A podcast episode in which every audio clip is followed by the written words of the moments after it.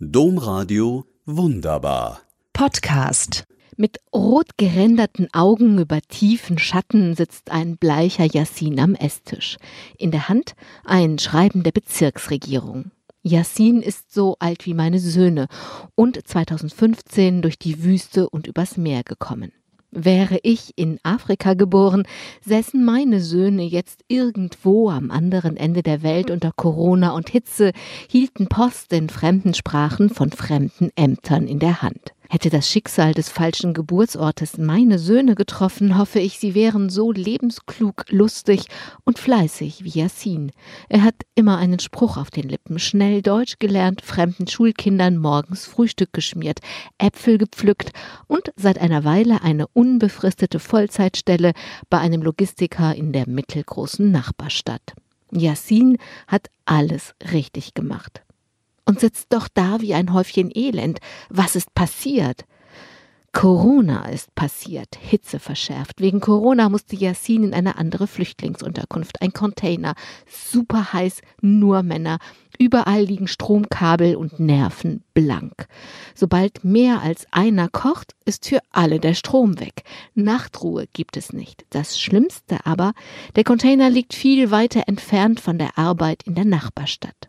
Yassin hat keine Chance mehr pünktlich zu kommen. Er beantragt, in die mittelgroße Nachbarstadt umziehen zu dürfen. Im Antwortschreiben der Bezirksregierung steht eine lange Liste von Dokumenten, die er beibringen muss, bevor man überhaupt den Antrag bearbeite.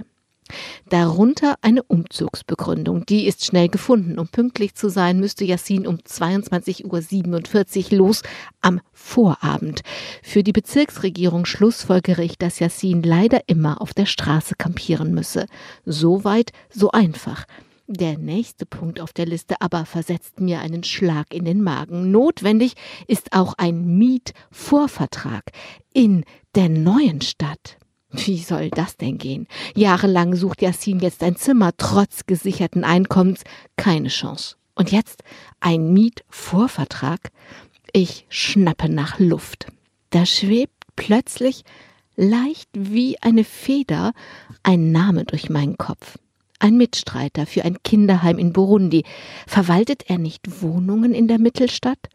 Einen Anruf später weiß ich nicht nur, die Erinnerung stimmt, sondern auch, der Mitstreiter hat gerade eine kleine Wohnung reinbekommen und hält sie Yassin frei, bis die Bezirksregierung entscheidet. Yassin ist noch blasser geworden.